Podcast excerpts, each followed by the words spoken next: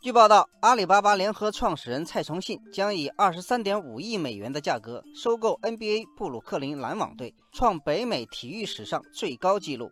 消息人士说，这一交易将于本周内公布。如果交易成功，蔡崇信将成为首位 NBA 球队华人老板。这件事在网上引起热议。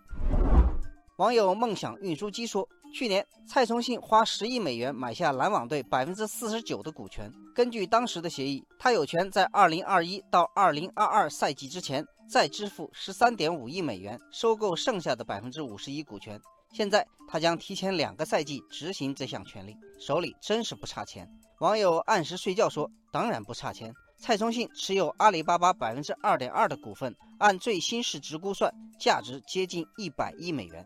除了球队，他还有意收购篮网主场巴克莱中心的股权。网友秋实说：“这还没有完，蔡崇信还买下了 WNBA 的纽约自由人队，也就是中国女篮主力中锋韩旭所在的球队。而且他还打算把自由人的主场也搬到巴克莱中心。”网友小海说：“值得一提的是，蔡崇信收购篮网的时间点，正是中资逐步撤离海外体坛的时期，可见 NBA 球队的投资回报极为可观。”网友水花扣篮说：“据统计，篮网队2017到2018赛季的收入为2.9亿美元，在即将到来的赛季，这个数字还将增长10%到15%，因为今年夏天球队得到了杜兰特、欧文以及小乔丹等明星球员，一跃成为联盟顶级豪门。”网友湖人二十三说，上赛季全联盟最赚钱的两支球队纽约尼克斯和洛杉矶湖人的收入分别为四点二六亿美元和三点七一亿美元。仅门票收入一项，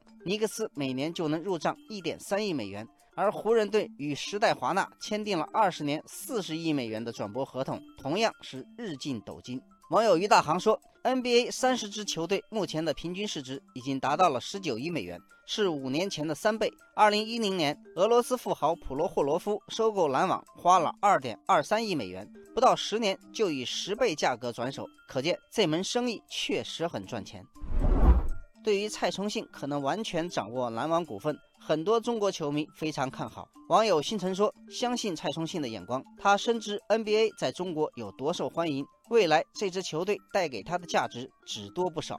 网友雨的印记说：“蔡崇信收购篮网，还有可能促进中国篮球的发展与进步。像韩旭能被自由人选中，很大一部分原因就是老板的影响。